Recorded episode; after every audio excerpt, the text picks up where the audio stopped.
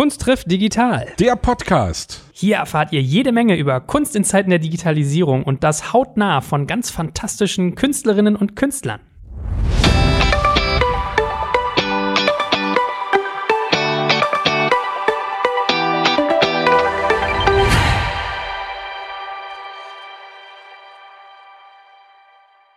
Mein Name ist Jörg Kaczmarek und heute, wie immer, meine zweite Umlaufbahn mit an Bord, der liebe Sebastian Krumbiegel. Hallo Sebastian. Moin, schönen guten Tag. Schön, dass du dabei bist und heute wird es ganz, ganz toll. Wir kehren zu unseren Wurzeln zurück. In unserer ersten Folge habe ich ihn schon viel zitiert und darum war es meine persönliche Pflicht, fand ich, und mir eine Herzensangelegenheit, als einen unserer aller, allerersten Gäste, den lieben Jan Müller von Tokotronik dazu haben. Hallo Jan. Hallo, ich freue mich sehr, dass ihr mich eingeladen habt. Tokotronik, ist das eigentlich richtig oder muss ich es anders aussprechen? Tokotronik. Es ist frei. Es ist frei, ja. Du kannst auch Tokotronik sagen oder wie du möchtest. Ich kann euch sagen, liebe Hörerinnen und Hörer da draußen, heute erwarten uns wieder ganz, ganz, ganz, ganz, ganz tolle Inhalte. Doch ehe es soweit ist, ihr kennt das Spielchen, ich drehe die emotionale Musik auf, denn es ist Zeit, dass wir unseren Sponsor in dieser Folge ganz kurz vorstellen. Ihr Lieben, ich habe einen Sponsorenhinweis für euch und zwar unseren Partner Remind Me. Der könnte für euch echt interessant sein, weil es ist echt total verrückt, was dort passiert, wenn ihr Geld sparen wollt. Also Remind Me ist ein Wechselassistent für Strom, Gas und Handytarife. Und zwar gebt ihr den Jungs und Mädels einmal die Erlaubnis, für euch nach einem günstigeren Tarif zu schauen und die ziehen das dann, und das ist das Krasse, jedes Jahr durch. Also ihr gebt quasi Remind Me einen Persilschein für euch zu wechseln und der Dienst wechselt euch dann immer jedes Jahr aufs Neue automatisch zum günstigsten Strom, Gas oder Handytarif und du zahlst dafür auch nichts, sondern Remind Me kriegt von jedem Anbieter eine Provision, die ist auch immer gleich hoch, sodass sie einen Anreiz haben, keinen Quatsch zu machen. Selbstverständlich wird dort nur auf seriöse Anbieter gesetzt und ihr habt auch immer die komplette Transparenz und könnt zum Beispiel sagen, wenn ihr Öko-Anbieter haben wollt. Also ich finde das schon krass und damit lässt sich sicherlich viel, viel Geld sparen. Wenn das für dich interessant ist, dann schau dir Remind Me jetzt einfach mal selbst an. Ich habe dir unter digitalkompakt.de slash wechseln eine Weiterleitung eingerichtet, mit der du auch diesen Podcast unterstützt. Und natürlich verlinke ich das auch in den Shownotes und alle Sponsoren findest du sowieso immer auch auf unserer Sponsorenseite unter digitalkompakt.de slash Sponsoren. Gut, um dem geneigten Hörer schon mal ein bisschen äh, Themenüberblick zu geben, weil ich finde immer ganz schön, wenn man Erwartungshaltung am Anfang macht. Wir wollen heute natürlich nachzeichnen, wie du zu deiner Kunst gekommen bist, wie eure Positionierung so entstanden ist, weil ihr steht ja für ganz bestimmte Dinge und finde find ich auch sehr, sehr, sehr spannende und wertige Dinge. Und wir wollen natürlich mit dir aber auch mal so über die kommerzielle Seite des Musikgeschäfts reden. Plus einfach mal insgesamt auch verstehen, was passiert so in deiner Welt, denn du machst ja auch einen sehr, sehr tollen Podcast. Ich darf das schon am Anfang erwähnen, weil die Leute schalten hinten ab. Also ich, ich bringe jetzt mal ein paar Abonnenten, fünf oder sechs. Äh, Reflektor heißt der, ja? Also sehr zu empfehlen, wenn ich das mal sagen darf, weil ich habe mir jetzt ein paar Folgen angehört und finde das wirklich sehr spannend. Vor allem alle, die in irgendeiner Weise musikaffin sind, sollten sich das reinziehen. Ja, ich weiß nicht, ob ich gut genug bin, Jan dazu zu gewinnen, meine erste Folge zu hören. Da habe ich schon erzählt, dass ähm, die Freude darüber, dass du dich da so schön gefunden hast, bei mir den Schmerz viel, viel, sozusagen mein Vielfaches übersteigt, dass wir nichts gemacht haben an der Front, dass wir jetzt was zusammen machen. Also da beglückwünsche ich dich an dieser Stelle schon mal ganz herzlich zu. Ich danke euch beiden für die schönen Worte. Danke sehr. Ja, ja. Ich, ich glaube, eine gewisse Sympathie dir gegenüber haben wir bisher schon nicht verhehlt. So. Aber starten wir doch mal straight rein. Erzähl mal ein bisschen was über dich, wie du sozusagen, äh, vielleicht müssen wir auch mal Leute abholen, die Tokotronic nicht hören, die noch nicht so in dieser Welt verhaftet sind. Was macht ihr für Musik und wie seid ihr dazu gekommen, das mal so ein Stück weit peu à peu kennenzulernen?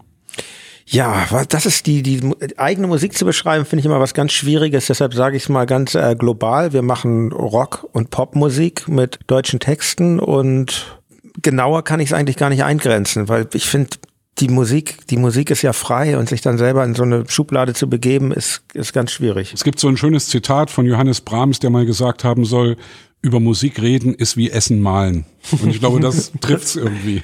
Ja, sehr ja. gut. Dass du gleich mit Brahms kommst, hervorragend. Kannte ich nicht, kann ich aber unterschreiben, ja. Aber trotzdem ist es ja auch schon schön, über Musik zu reden, nur ja, genau. Mich was, ist denn, ja. was ist denn aber sonst dein Wunsch? Also was möchtest du denn mit, oder was möchtet ihr mit eurer Musik in den Menschen wecken? Ach, ich finde es im Allgemeinen gut, wenn man, ähm, wenn man Musik macht oder nimm, nimm mal so, irgendwie man, ich habe ja gar nicht, als wir anfingen, als ich anfing Musik zu machen, man überlegt ja eigentlich nicht warum. Man hat dieses Bedürfnis, so ging es mir zumindest. Das kommt irgendwie aus einem raus. Ich fing irgendwann mit 12, 13 an, mich intensiv für Musik zu begeistern und erst mit 17, glaube ich, habe ich meine erste Band gegründet, weil ich auch irgendwie Respekt davor hatte, wie wie denn das geht. Ne? Für mich war das immer was ganz was ganz ähm, beeindruckendes, wenn Leute in so einer Band gespielt haben. Und dann kam mir, weil ich habe angefangen mit Hardrock-Musik, ACDC war meine erste Liebe und das war für mich völlig äh, jenseits von allem, sowas selber machen zu können. Da kam mir dann irgendwie der Punk sehr äh, gelegen, weil da hieß es ja, jeder kann das machen. Und irgendwann hatten, hatte ich dann mit unserem Schlag, den Schlagzeuger meiner Band Tokotronic übrigens, die erste Band gegründet. Ich damals am Gesang, Arne am Bass und warum wir das machen, das war, glaube ich, völlig unbewusst nur äh, da. Ich glaube einfach, weil man damals noch, weil wir Lust hatten, uns irgend, auf irgendeine Art zu verwirklichen. Und die Frage dann, was man Leuten damit äh, tun, antun möchte, das kam, glaube ich, erst sehr viel später. Ich habe dann irgendwann gemerkt, dass ich das ganz toll finde, dass unsere Musik Leuten so viel bedeutet oder manchen Leuten so viel bedeutet. Und ja, im Allgemeinen würde ich sagen, Leute jetzt bei Live-Konzerten irgendwie eine gute Zeit bereiten oder irgendwie, wenn sie es zu Hause hören, sie irgendwie vielleicht auch von Gefühlen und Gedanken weiterbringen, das würde mir schon reichen. Mehr, mehr möchte ich gar nicht. Ist da auch, also ist da auch Egoismus dabei? Also irgendwie, dass du dich selbst befriedigen willst dabei, dass du selbst irgendwie sagst, ich mache das für mich oder machst du das vordergründig für die Leute? Oder denkst du da gar nicht drüber nach? Erstmal macht man das, glaube ich, für sich selbst. Das, das denke denk ich auch. Und dann ja. gibt es, glaube ich, schon eine gewisse narzisstische Disposition, dass man irgendwie das, was man da macht, so toll findet, dass man meint, das anderen Leuten äh, nahebringen zu wollen. Das, äh das wäre schade für die Menschheit, wenn sie das nicht merken würde, ja, was man da Tolles macht. Ja, ich glaube, nicht jeder Mensch hat dieses, äh, dieses, dieses Gen oder diesen Defekt oder was auch, wie auch immer man das nennen will, dass man meint, das, was ich hier mache, das müssen andere auch man, man muss andere damit äh, beschenken oder wie auch immer. Das finde ich ja aus deinem Munde jetzt wirklich cool. Muss ich mal ehrlich sagen. Hätte ich niemals gedacht, dass du sowas sagst. Finde ich schon geil. Ja, zumal ja, eigentlich Bassist mittlerweile bist. Du bist ja eigentlich mal der Mann im Hintergrund, deswegen finde ja. ich das auch charmant. Ne? Deshalb kann ich das hier so frei heraussagen. also das, Schlimm, das Schlimmste sind ja die Gitarristen, ne? Die, müssen, die sind ja die lautesten, die plärren da rum mit ihren Soli. Nein, aber ja, ich, aber, aber das denke ich schon. Man hat irgend, Warum? Das finde ich die wirklich interessante Frage. Warum hat man diesen, auf, spürt man diesen Auftrag in sich? Aber das kann ich nicht abschließend beantworten, noch nicht. Aber ich glaube so ein bisschen, dann, das zeigt auch wahre Passion. Also ich habe das in unserem ersten Podcast auch zu Sebastian gesagt, dass wenn man Dinge tut, die aus einem selbst rauskommen, aus Passion heraus, dass es dann auch irgendwie immer gut wird oder besonders, ja. Und ich kann es total verstehen. Ich glaube, vom Englischen sagt man immer so Urge. I have a urge to do something. Mhm. Also ich habe irgendwie einen Antrieb, einen Trieb, so eine Bewegung. Weil ich habe in meiner, in meiner Branche gibt es ganz viele Menschen, die sagen, ich will jetzt ein Startup gründen, um damit reich zu werden. Und es ist so, so eine fucking Selbstzweckdenke, die halt überhaupt nicht funktioniert. Und wenn man das eher so macht wie bei dir, du hast hast jetzt bestimmt nicht Musik gemacht, weil du gesagt hast, okay, in drei Jahren von jetzt an äh, sind die Zahlen auf meinem Konto sechsstellig, sondern weil das so dein Antrieb war. Das, ja, ja, ja das. nee, also wir hatten keinen Businessplan und ich, weil, ich weiß nicht, ob das geht oder nicht, aber ich glaube, so, ich glaube, Leute, die langfristig dabei sind in, im, im Musikbereich, die, da steht das Geldverdienen nicht im Vordergrund. Also glaube ich wirklich, glaube ich, bei den wenigsten. Also würde ich jetzt selbst bei, keine Ahnung, will jetzt also selbst bei Leuten, wo man sagen würde, das sind die totalen Kommerztypen, ähm, ich glaube, das ist nicht das Geld verdienen, glaube ich nicht, dass das die es allererste ist, Rolle. Es ist schwierig, das sozusagen, finde ich, weil natürlich das kannst du das nur sagen, wenn du Geld damit verdienst. Also wenn du sozusagen davon mhm. leben kannst, was du machst. Wenn du das nicht kannst, ist es schon wichtig. Also das denke ich immer. Ich denke, wir sind in der privilegierten Situation, dass wir unseren Lebensunterhalt mit dem verdienen, was wir am liebsten tun. Mhm. Und deswegen ist es ein bisschen komisch, wenn man sagt, äh, Geld ist mir egal. Nein, das sage ich gar also, nicht. Ja, das, Nein, das, das habe ich auch nicht so verstanden. Ich ja. äh, will nur, also natürlich ist erstmal die Grundvoraussetzung zu sagen, Geld ist mir nicht wichtig, ist die, dass du wenigstens das hast, dass du davon leben kannst. Und mhm. das so privilegiert sind wir, dass wir das von uns sagen können. Das war jetzt nicht als Angriff gemeint, mhm. sondern nur als Gedanke, ja. Nee, da hast du, da hast du recht. Klar, das sagt, das, das sagt sich immer so leicht, ja. Natürlich spielt das eine Rolle und natürlich. Ähm, Rio Reiser hat mal gesungen, wie war das? Geld ist nicht wichtig, es beruhigt nur die Nerven. Man muss es schon haben, um es zum Fenster rauszugehen. Ja. Ja. ja, ja, das ist, das ist sicher wahr und es ist ja in der Musikbranche komischerweise, also gerade der Background, wo ich herkomme, hat das ja was ganz Obszönes, Geld mit seiner Musik zu verdienen. So war das in dieser ganzen DIY-Punk-Szene. Es gab ja da so in den 80ern gab es viele Platten, wo drauf stand, zahl nicht mehr als 12 Mark oder so. Also oder es, klau die Platte am besten. Ja, oder so noch. Es war verpönt, damit Geld zu verdienen. Und das, ehrlich gesagt, habe ich schon, bevor wir Tokotronik gründeten, nicht mehr verstanden, weil ja, man macht sich Arbeit damit. Natürlich muss das auch irgendwie entlohnt werden. Also finde ich, warum so ja, ist ja auch eine Form von, von, Wertschätzung, sage ich mit Sebastian immer, ne? Also muss man ja auch mal sagen, man leistet was und es ist ja auch ja. eine Form von Anerkennung. So. Ich glaube, es gibt diesen Hintergrund wahrscheinlich auch, warum das als obszön betrachtet wurde. Es gab natürlich so in den 80er, 90er Jahren einfach Künstler oder vielleicht auch das Klischee davon, dass unverhältnismäßig viel Geld verdient wurde von, von manchen Leuten. So, so ähnlich wie man das heutzutage in der in dieser ganzen Börsenwelt hat, wo man ja auch sagt, warum müssen die eigentlich hier achtstellig oder was weiß ich Geld bekommen? So ging das ja teilweise auch in der Popmusik und so, ne? Und daher kommt das vielleicht so ein bisschen. Aber diese Zeiten sind ja längst vorbei. Ja, ich denke ja manchmal genau deswegen denke ich ja manchmal das, wie sich das zurzeit alles entwickelt, nämlich dass man eigentlich mit Plattenverkäufen nicht mehr wirklich Geld verdient, dass das vielleicht auch in irgendeiner Weise ganz gesund ist, dass sozusagen eine Band dahin muss, wo sie hingehört, nämlich auf die Straße vor die Leute und dass man sozusagen mit Musik machen draußen sein Geld verdient. Und das machen wir ja. Also wir, also euch wird es nicht anders gehen. Man verdient heutzutage an Plattenverkäufen, an CD-Verkäufen nicht mehr wirklich Geld, sondern man verdient sein Geld, glaube ich, wirklich, also an Streaming verdient man so gut wie gar nichts und man verdient das Geld damit, dass man seine Haut zum Markte trägt, sozusagen, im allerbesten Sinne. Wir sind wieder Gaukler. Ja, genau. genau. Ähm, ja, es, genau, bei uns hat sich das auch, kann man sagen, umgedreht eigentlich. Früher war das so, wir haben mit Schallplatten, Tonträgern, CDs unsere Haupteinnahmen gemacht und die Konzerte waren so ein Zubrot dafür. Die Konzerte dienten auch für die Plattenfirmen dazu, Tonträger zu bewerben und heute ist das komplett umgekehrt. Also bisschen was verdienen wir schon noch mit den Tonträgern, aber der Hauptteil ist durch die Live-Konzerte äh, gegeben und wir machen die Platten aus Passion natürlich, aber jetzt mal rein businessmäßig betrachtet, dienen die Tonträger dazu, Touren zu bewerben. Also das ist schon verrückt, dass sich das umgedreht hat. Und für eine Band wie uns ist das auch völlig okay, weil wir spielen live gerne. Aber ich finde natürlich fällt dabei auch manches irgendwie runter. Also es gibt ja auch Musik, die vielleicht eher im Studio entsteht und jetzt weder, weder für die Konzerthalle noch für Dancefloors gemacht ist, sondern einfach so, ja, so Leute, die es irgendwie im Studio zusammen gebastelt haben und und gar nicht unbedingt live aufführen wollen. Das ist natürlich, also die Musik verändert sich auch sehr durch diese neuen Gegebenheiten. Ja, ich habe gerade so überlegt, warum brauche ich eigentlich noch Alben, wenn ich gar keine mehr verkaufe? Also dann kann ich ja eigentlich auch hingehen und kann sagen, ich mache jeden Monat einen Track. Aber wenn man natürlich tourgetrieben mhm. denkt, ist es nochmal anders.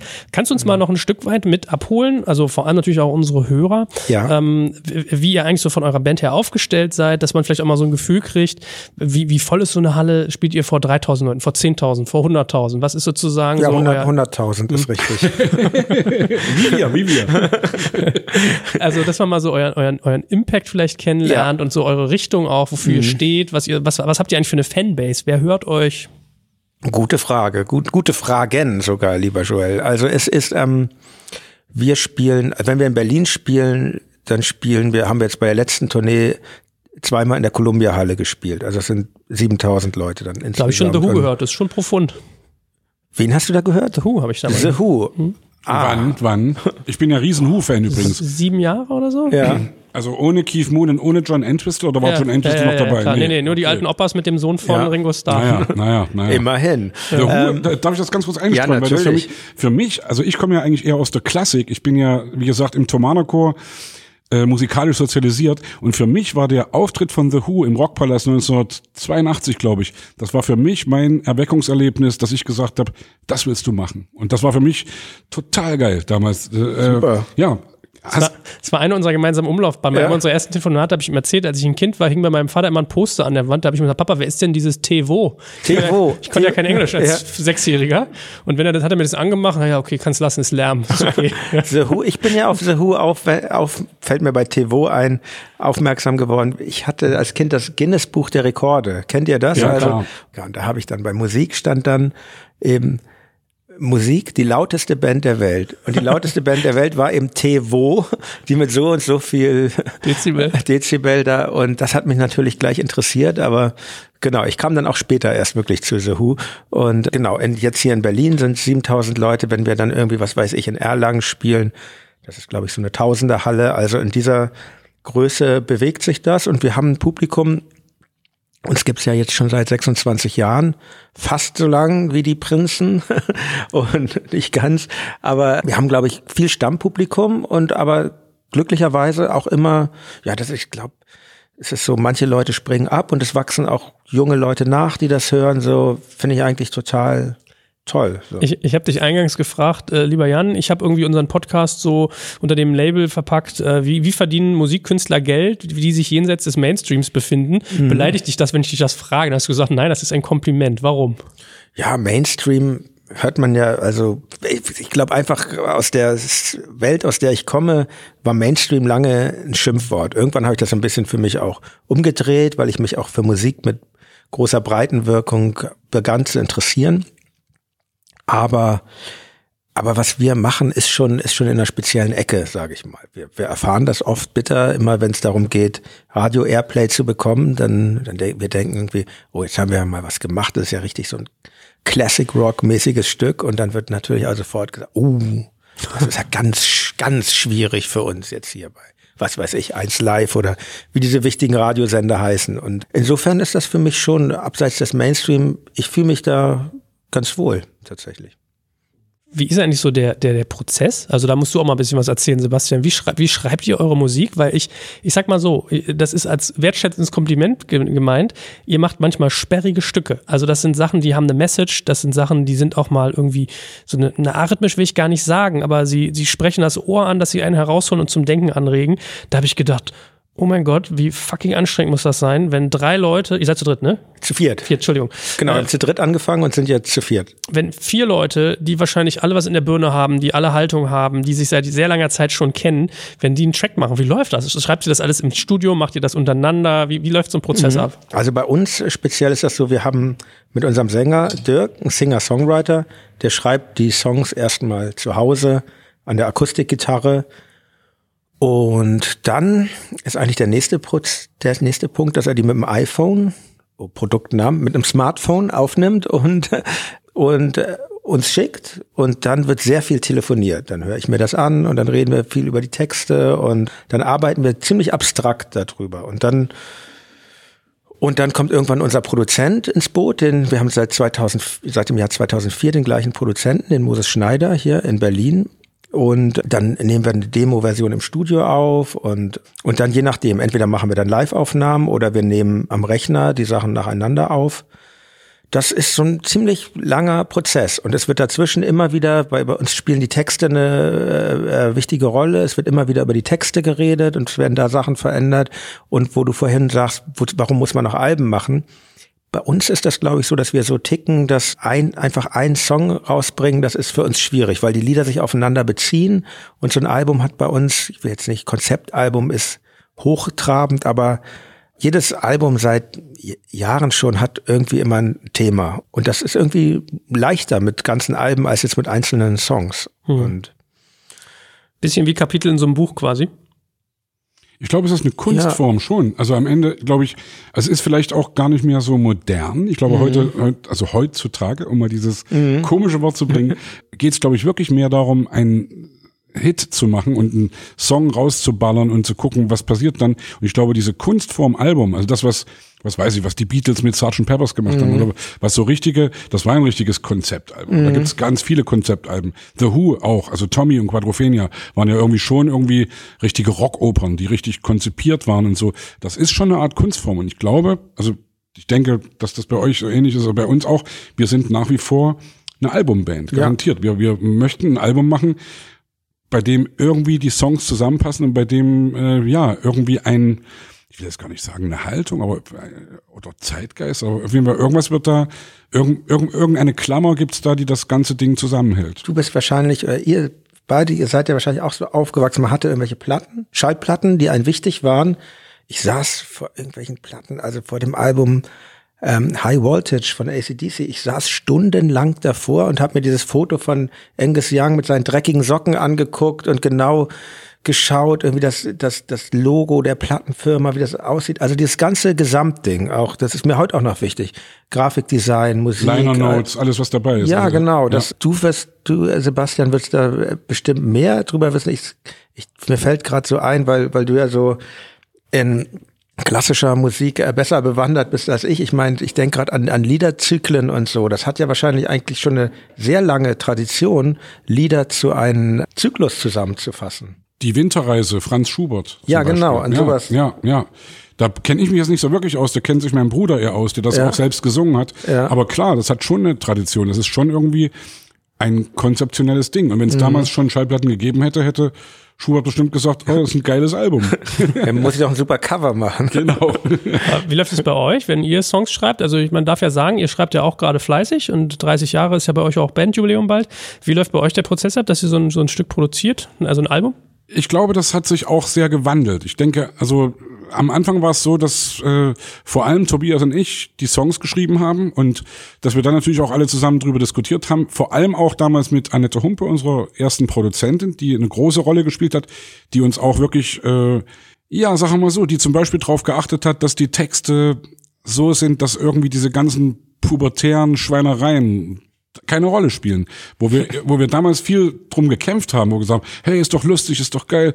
Wo wir sagt, nee, es ist nicht lustig, es ist nicht geil. Und ich glaube, deswegen ist es heute so, dass äh, gerade die ersten Songs der ersten drei, vier Platten, dass die nach wie vor heute irgendwie so eine Gültigkeit haben, weil die Leute, die als Kinder damit groß geworden sind und der, deren Eltern sozusagen mit bestem Wissen und Gewissen gesagt haben, hier guck mal die Prinzen, das kannst du dir anhören, die Kids haben wir heute immer noch. Und es kommen heute irgendwie 25, 30-jährige Typen, die sagen, hey geil, ich bin mit eurer Musik groß geworden. Und das, also für mich, wir haben mit, mit Crow, äh, mit dem Hip-Hopper Crow, haben wir zusammen MTV Unplugged, hat er uns eingeladen. Wir haben mit ihm zusammen unser, ich wäre so gerne Millionär und sein Baby, bitte mach dir nie mehr Sorgen um Geld gesungen.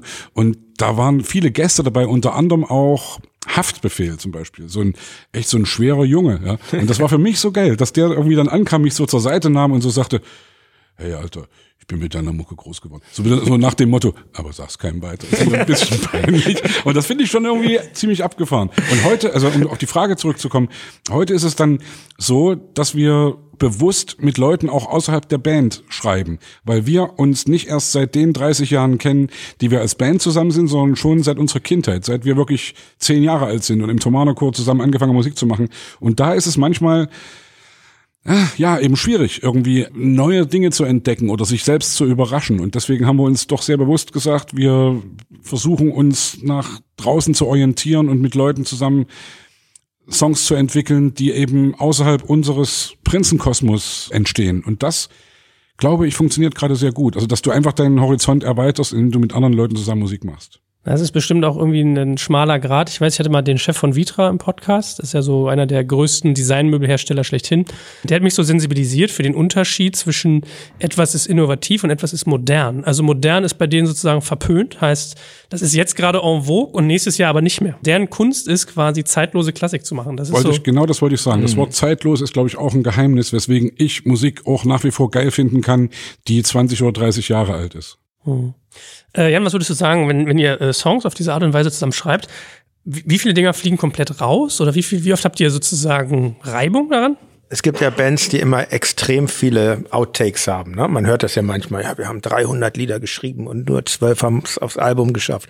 Also so war es bei uns nie. So ist es auch immer noch nicht. Aber wir haben seit einiger Zeit schreiben wir bewusst, sortieren wir mehr aus. Wir haben früher wirklich fast alles verwertet und ähm, unser Drang über jedes Werk, was da geschaffen wurde, das der Öffentlichkeit preiszugeben, war sehr groß. Und jetzt gucken wir schon, dass wir, ja, wenn wir so ein, wenn wir so ein, so ein Album machen mit zwölf Stücken, dann gibt es mindestens 20 Stücke, die da schon so bis zum gewissen Grade ausgearbeitet waren. Und sich von Sachen zu trennen, ist sehr schwer. Auch ganz unterschiedlich. Manchmal fällt das mir zum Beispiel schwerer als Dirk, dem eigentlichen Urvater des äh, Songs. So, dann sage ich, oh nein, das doch, doch, das muss weg.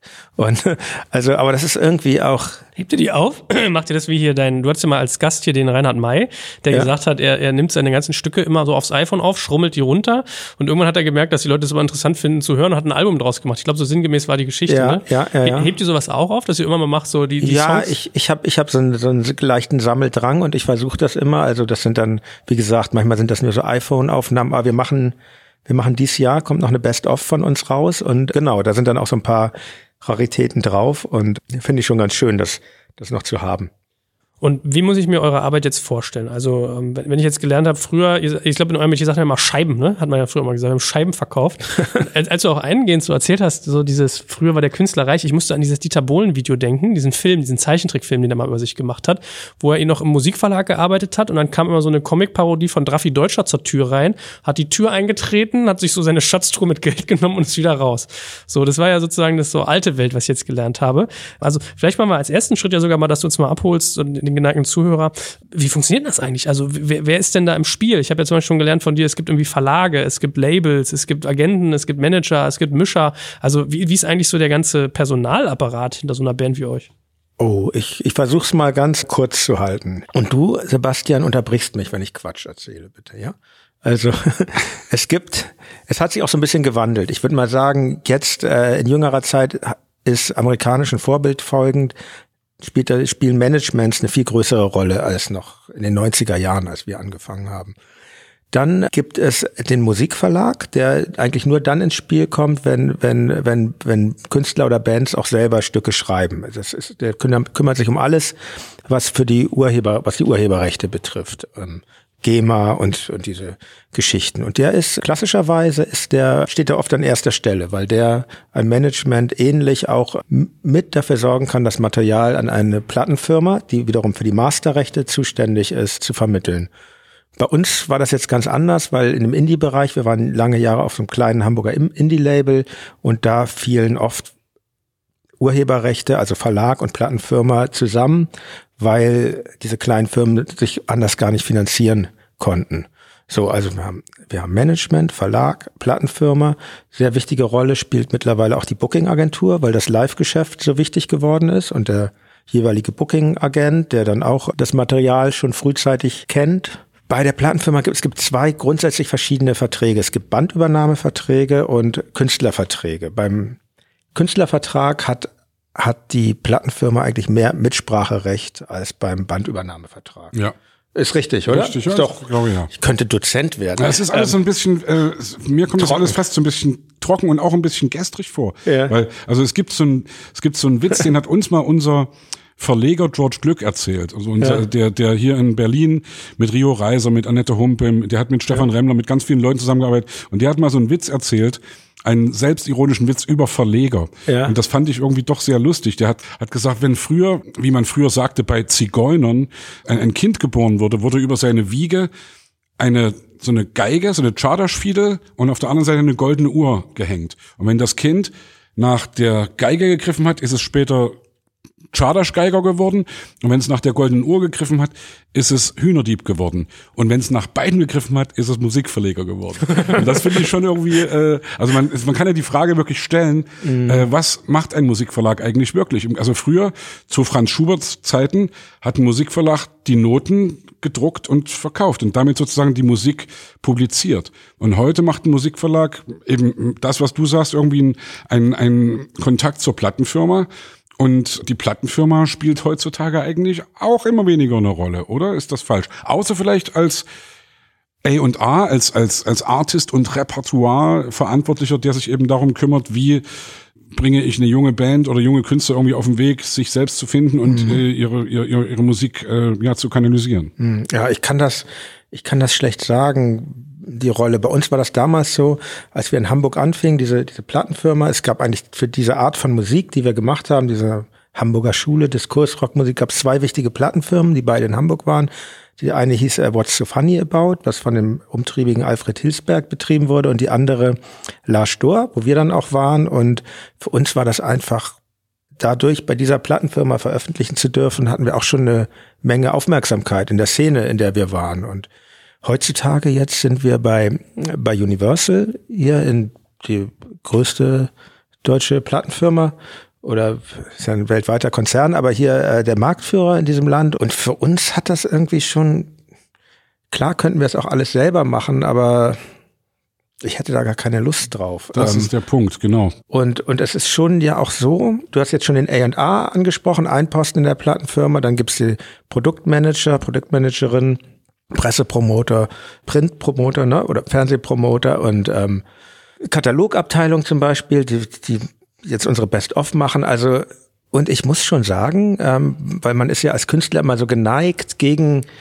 gegen die Konzerne zu polemisieren. Und ich muss schon sagen, dass da jetzt in unserem Fall, da sitzen einfach viele Leute, die, äh, die machen das den ganzen Tag und die verstehen ihr Handwerk gut. Und äh, ich bin ja schon ganz froh drüber, weil wenn, wenn ich das jetzt alles äh, mich selber um diesen ganzen Kram kümmern müsste, dann würde mir das, äh, mir geht's gar nicht um die Zeit, sondern natürlich auch, aber vor allen Dingen würde mich persönlich das echt hemmen, weil ich dann immer im Hinterkopf hätte, ja, um das zu machen, das muss ich ja so verkaufen und so und so können wir uns ein bisschen besser davon freimachen. Also für mich öffnet das den Horizont und klar, ob das jetzt wie jetzt der Gewinnsplit wäre, wenn man jetzt das selber machen würde oder woanders oder wie auch immer, das ist eine andere Frage, aber ich versuche auch mich nicht zu viel damit zu beschäftigen. Wie viel Einmischung auf der kreativen Seite hast du denn da? Bei mir war es zum Beispiel so, bei meinem, meinem Buch damals, das ich über die Samba-Brüder geschrieben habe,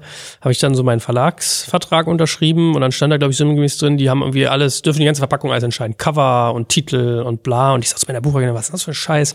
Ich will doch nicht, dass da irgend so ein Dulli von irgendwas, irgendeinem Büro da sagen kann, wie das Ding heißt. Ich habe mir noch was bei gedacht und so. Da meinte sie, ja, du bist aber marktüblich und vertrau denen mal, die machen das nie so, dass sie dich overrulen, die reden da mit dir. Ich alles klar. Und dann hatten wir ewig lange Debatten, die wollten immer die Rockstars des Internets oder irgendwie, hm. und ich sage, das passt aber nicht. Das ist doch, der hat doch keine, keine Zimmer da zerschreddert und so. Mhm. Und was ich als Cover gemacht habe, fand ich total kacke und so. Also wurde, wurde einfach übergangen, was ich jetzt lustig fand. Ist das bei euch auch so, dass ihr sagt, Plattencover X oder das und das ist unser Starttitel und die sagen, oh nee, lass mal?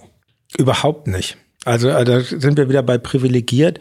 Bei uns ist es tatsächlich so, wir haben ja ziemlich dreist angefangen. Zum Beispiel, wenn du von Plattencover sprichst. Wir haben, äh, unser erstes Plattencover ist ein Polaroid-Foto in einer unterirdisch schlechten Qualität. Aber wir haben halt gesagt, ja, das ist so und äh, so machen wir das. Und das fand damals die Plattenfirma glücklicherweise auch cool. Und dann war das so gesetzt. Als wir dann mit dem dritten Album zum Major-Label kamen, dann war eigentlich auch klar, okay, die machen das so und also bei, ich habe nie diese Erfahrung gemacht, dass die Plattenfirma sich da groß einmischt. Das geht eher um andere Sachen. Bei uns ging es oft darum, wo macht ihr Interviews und kommt ihr hier zu der Fernsehsendung? Und da gab es Diskussionen, weil wir eben nicht auf alles Lust hatten. Wie ist es bei euch gewesen? Ich bin mir da gar nicht so sicher. Also ich glaube schon, dass das teilweise ernsthaft Welten sind, die uns da trennen voneinander, mhm. weil also wir haben die Diskussion genauso. In welche Fernsehsendung gehen wir? Äh, mit welcher Zeitung machen wir was? Das ist eine wichtige Diskussion. Ich finde mittlerweile, also wenn ich höre, dass eine Band sagt irgendwie, wir machen alles autark und wir lassen uns überhaupt nicht reinreden, verstehe ich. Aber ich denke manchmal auch, dass es manchmal, also so ähnlich wie das, was du vorhin sagtest, ich vertraue dann Leuten, wenn es nicht gegen mein, gegen das geht, was ich wirklich tief drin will, gegen meine künstlerische Ehre oder wie man das auch nennen will, dann vertraue ich gern Leuten, was sie für richtig halten. Und ich denke, wenn ich jetzt einen Song habe, in den ich total verliebt bin und die Plattenfirma sagt irgendwie, oh nee, finde ich nicht geil, dann möchte ich dafür kämpfen. Aber wenn ich einen Song oder wenn wenn wenn es so ist, dass die Plattenfirma mich ermutigt, das zu verfolgen und das weniger zu verfolgen, dann höre ich da gern auch drauf und lass mich da auch gern und ich bin damit glaube ich nicht unautark oder so oder, oder lass mir irgendwie in die Kunst reinreden, sondern ich denke, ich mache am Ende unterm Strich schon das, was ich will,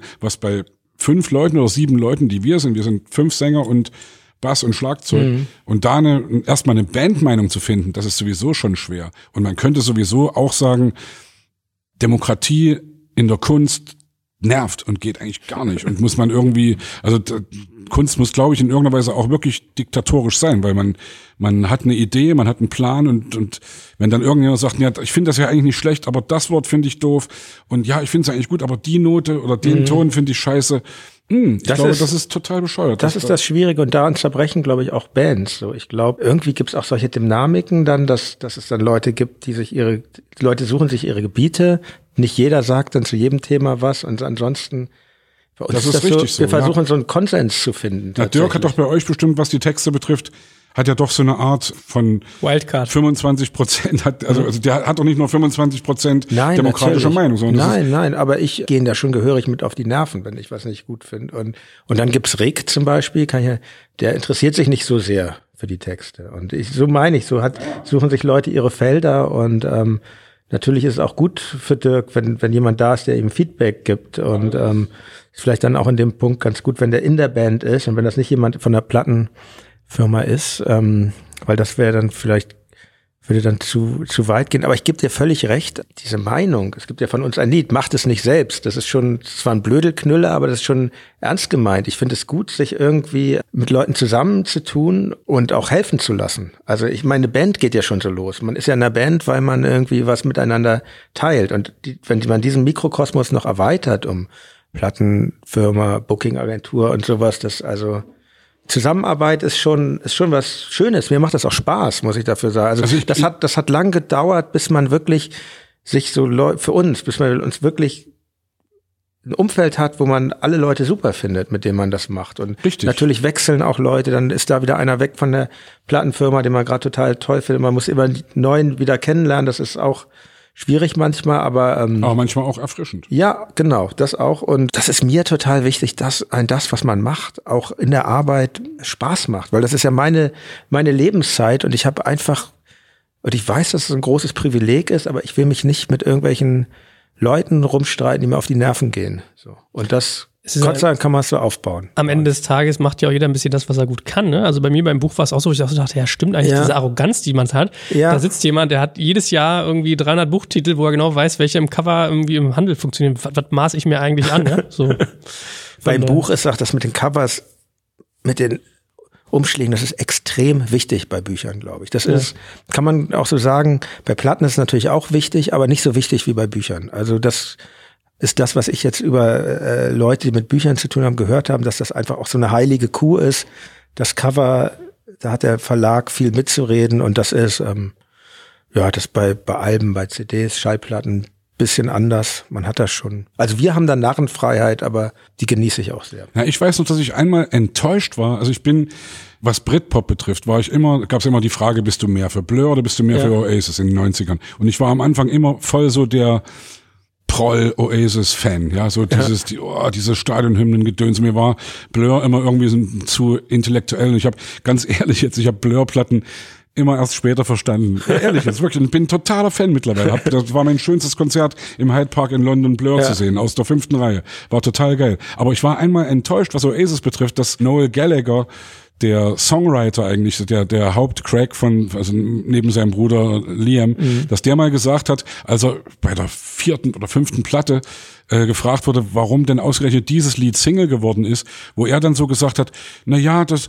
ich, ich war mir da nicht sicher und die Plattenfirma hat entschieden, hat eben gesagt, das ist das beste Ding, was radiotauglich ist. Und da habe ich irgendwie gedacht, ey, fuck, warum hast du nicht irgendwie selbst irgendwie deinen Kopf durchgesetzt? Aber ich verstehe das mittlerweile und denk irgendwie, hey, wenn ich irgendwie fünf Songs habe, die ich alle geil finde und dann sagt die Plattenfirma, der ist aber der geilste und damit hast du am meisten Chancen irgendwie im Radio zu laufen, dann höre ich doch auf die. Aber die, es wirkt schon sehr leidenschaftslos. Das, das, genau das war das Ding. Genau das habe ich gedacht. Ey, interessierst du dich überhaupt für den Scheiß, den du machst? Ja. Kannst du uns eigentlich mal ein bisschen das Schatzkästchen öffnen, was so die Verdienstanteile angeht? Also ich erwarte jetzt nicht, dass du mir sagst, wie viel du da pro Album verdienst, aber wie, wie sind denn so, wie sieht denn so ein Vertrag typischerweise aus? Was kriegt so eine Band? Was kriegt irgendwie so ein Label? Ich habe mich auch gefragt, wenn Sebastian mir sagt, äh, wir sind fünf äh, Sänger und zwei irgendwie Bassist und Gitarre, kriegt da jeder das gleiche Cash oder kriegt der hinten weniger als der vorne? Da habe ich ja so gar keine Ahnung von. Also wir teilen alles. Wir sind quasi als Band ein Kollektiv und äh, wir teilen das. Auch Copyrights, auch alles. Ähm, ja. Wir auch. Hey, können wir uns die Hand reichen? Ja. Finde ich auch wirklich, ich finde das richtig und gut so, weil du bist eine Bande und äh, du bist zusammen unterwegs und ich finde das richtig so. Und wenn man jetzt anfängt, dann zu sagen, ja, der macht aber hier mehr, der, der macht mehr, dann kommt man in so eine kleinkrämerische Art rein. Das ist, ist halt so in der Band. Und vielleicht macht der andere dann an anderer Stelle mal mehr oder vielleicht sind auch nicht alle Menschen gleich leistungsfähig und so. Ich finde das irgendwie, genau. Ich denke, man hat das doch sich zusammen zusammen ausgedacht und alles erschaffen und dann teilt man das eben auch so. Ich, ich war ja ganz begeistert von deinem Podcast äh, mit dem Marco Wanda. Ja? ja. Das fand ich, also ich finde die Musik ja wirklich geil von denen, also österreichische Band, aber, aber ich wirklich immer, ich habe das erste Mal gehört und gedacht, boah, ist das cool.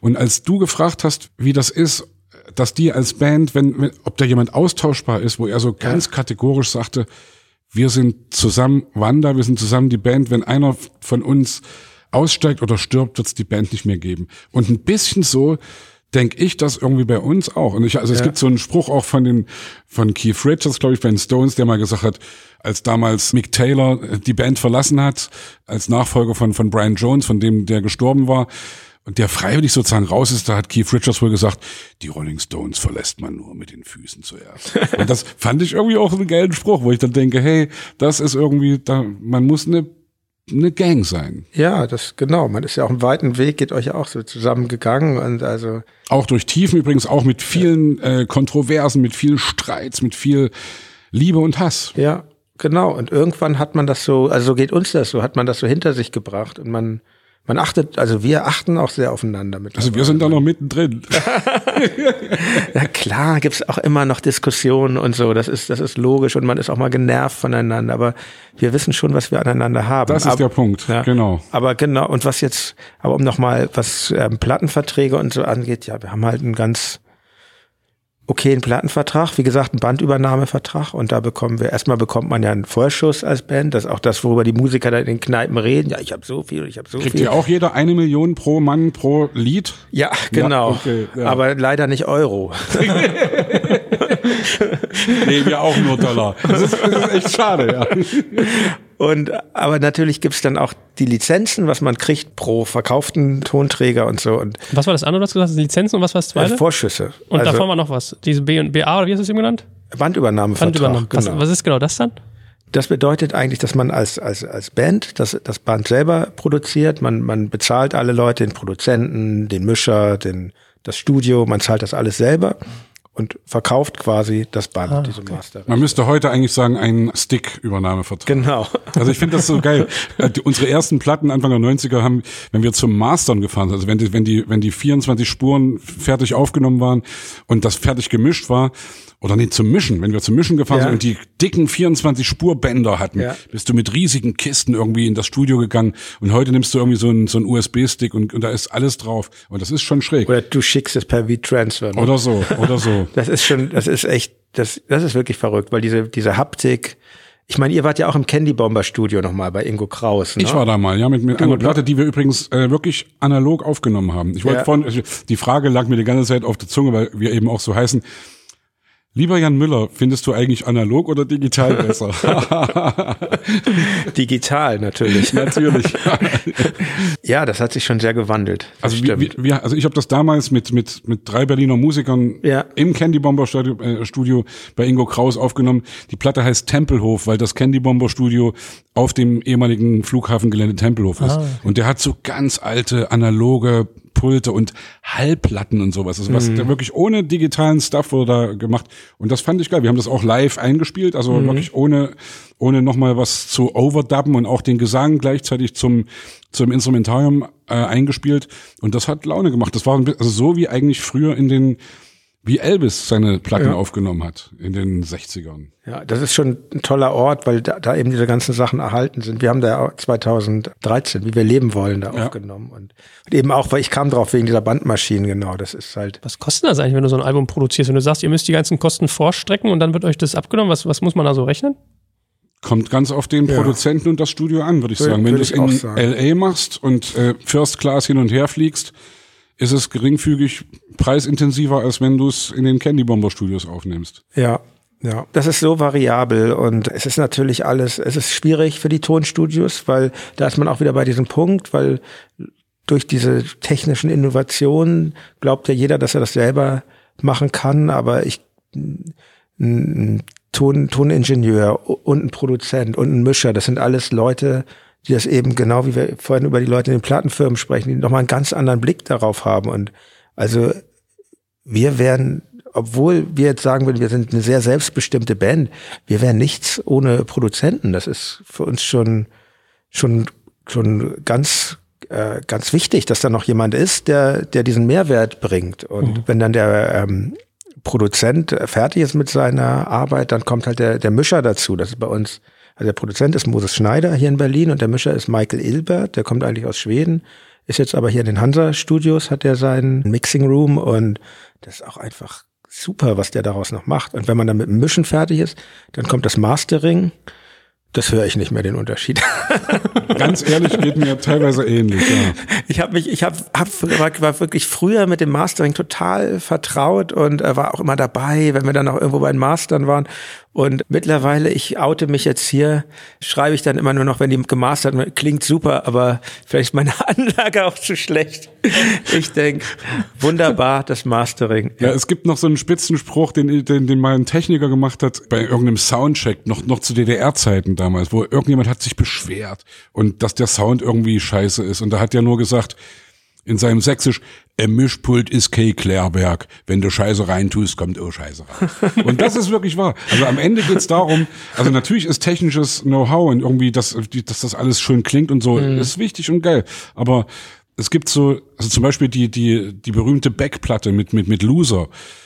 I'm a loser, baby, why don't you kill me? Die ist, glaube ich, mit so einem ganz normalen SM58-Mikrofon mhm. aufgenommen worden. Das ist mit so einem Mikro, das so ein Bühnenmikrofon ist und eben kein so ein tolles Elektro-Voice oder, oder. Oh, du äh, kennst dich aus. Ja, habe hab ich vorhin gefragt, was das für Mikros sind. Findet ihr nicht auch, dass das ganz toll klingt, wie wir hier klingen? Das sind, meine sehr verehrten Damen und Herren, Elektro-Voice. Und jetzt weiter ohne Werbung. Kennst du den Spitznamen dieses Mikros? Ja, hat vorhin jemand gesagt, aber ich spreche es nicht aus.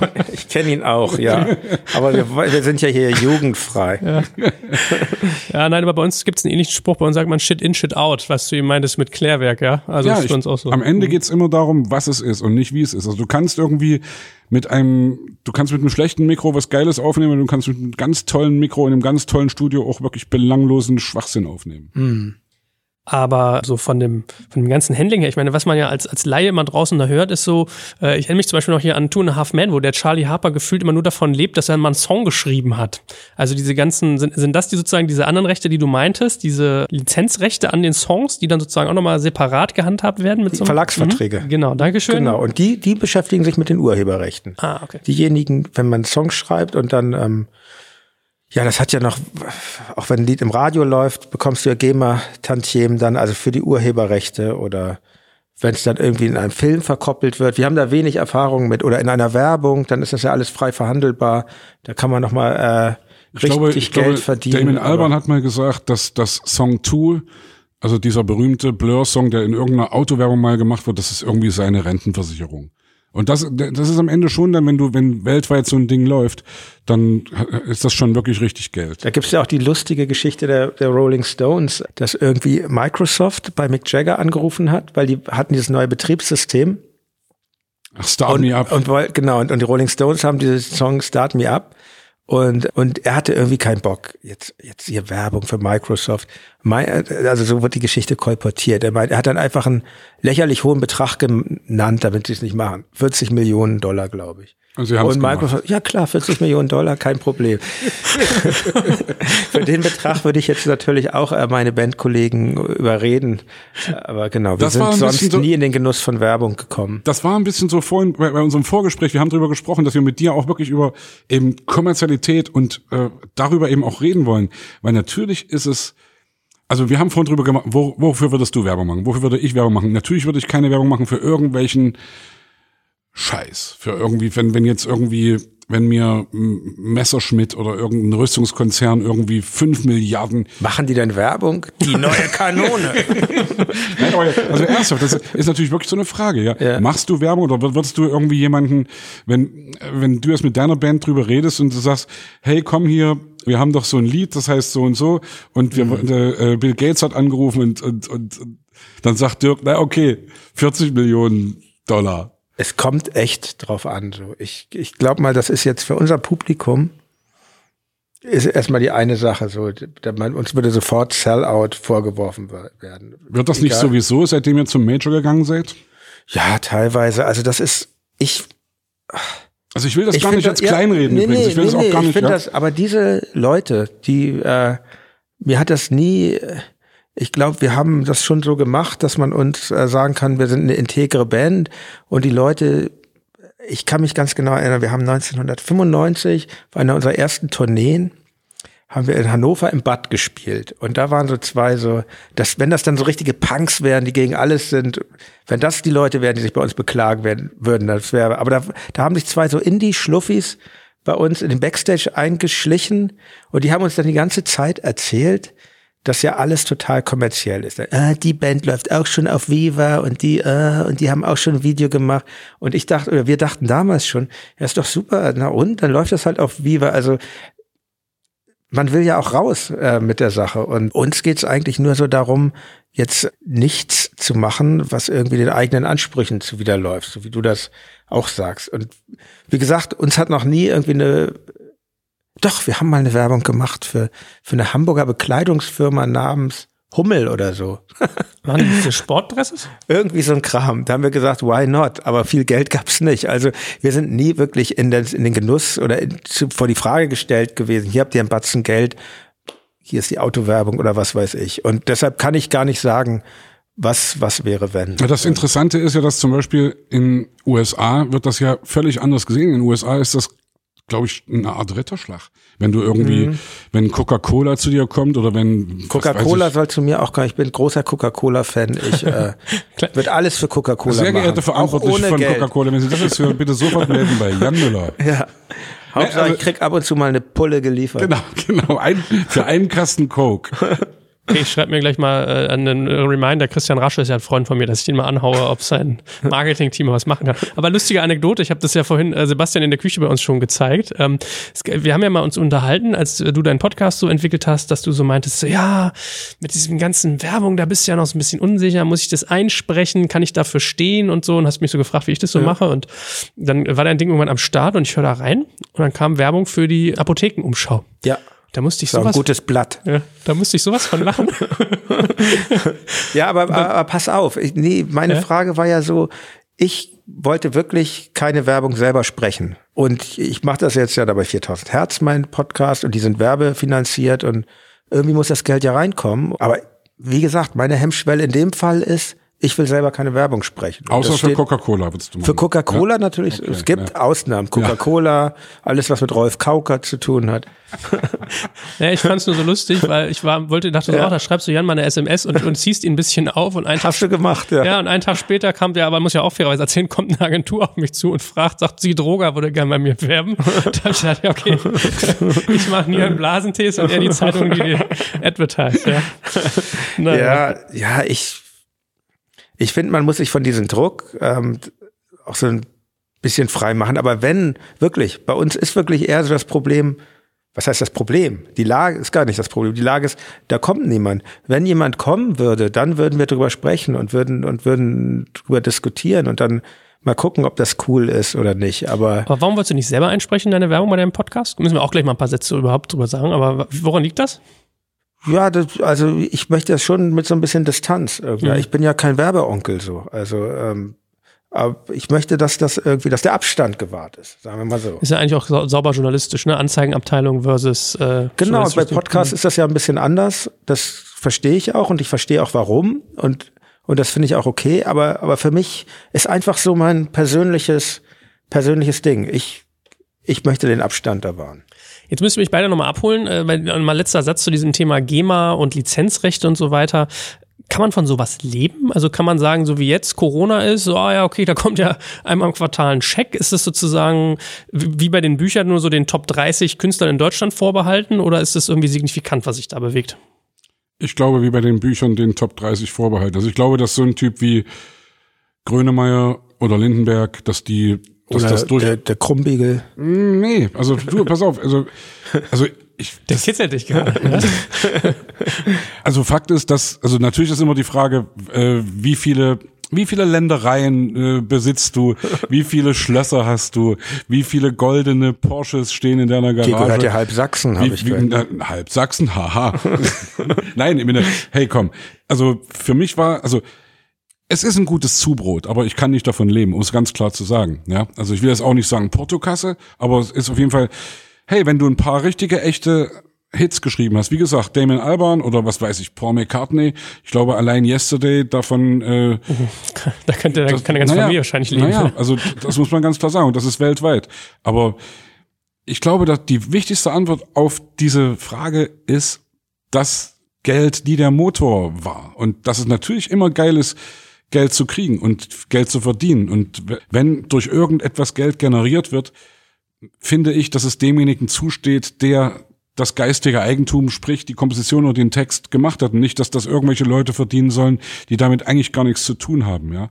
Aber es war für mich auch niemals Motor, muss ich ehrlich sagen. Das ist für, also das, das, was du vorhin sagtest, ich glaube, es geht in die Richtung, wenn du beschließt, viel Geld zu verdienen, wird das nicht klappen. Wenn du beschließt, das zu machen, was du bist, was deine, was dein Innerstes ist und wenn du für irgendwas steil gehst, wenn du für irgendwas brennst, dann hast du die Chance, damit auch viel Geld zu verdienen. Das glaube ich. Ja, das, das glaube ich auch. Ich glaube auch, ähm, genau, deshalb ist immer so die Frage, die ja oft, uns oft gestellt wird, ja, ihr hättet doch, hättet ihr es nicht auch ein bisschen kommerzieller aufziehen können? Ich glaube nicht, weil man nur das machen kann, woran man glaubt. Ich glaube, so wie wir jetzt von Tokotronic an das glauben, was wir machen, so glaubt auch Helene Fischer an das, was sie da macht und Loredana, auch wenn das jetzt nicht mein, mein Ding von Musik ist, aber ich glaube, das ist schon, man muss da seiner Überzeugung folgen, sonst funktioniert das nicht. Ich glaube, es ist schwer, sowas zu konstruieren tatsächlich. Ich meine, du sprachst vorhin Dieter Bohlen an, der tut ja immer so abgewichst, ne? Und so, und hier habe ich so viel Geld verdient und so. Aber ich glaube, der findet das richtig super, was er da macht. Glaube ich auch. Erstaunlicherweise. er ist ja Kaufmann, ne? Er ist ja eigentlich Kaufmann. Ja, er ja. hat das ja, glaube ich, gelernt. Mhm. Also ich habe den in einem Podcast gehört, äh, einem Freund von mir, und ich habe den Eindruck, der fühlt sich unverstanden. Ich glaube, der macht kommerziell hoch erfolgreiche Sachen und findet die auch sozusagen, also das ist ja schon wirklich mainstreamig, was der oft macht. Und ich glaube, den Eindruck, der fühlt sich sehr, sehr unverstanden. Dass er sehr in dieser Ecke ist mit Modern Talking und so weiter. Aber gut. Mhm.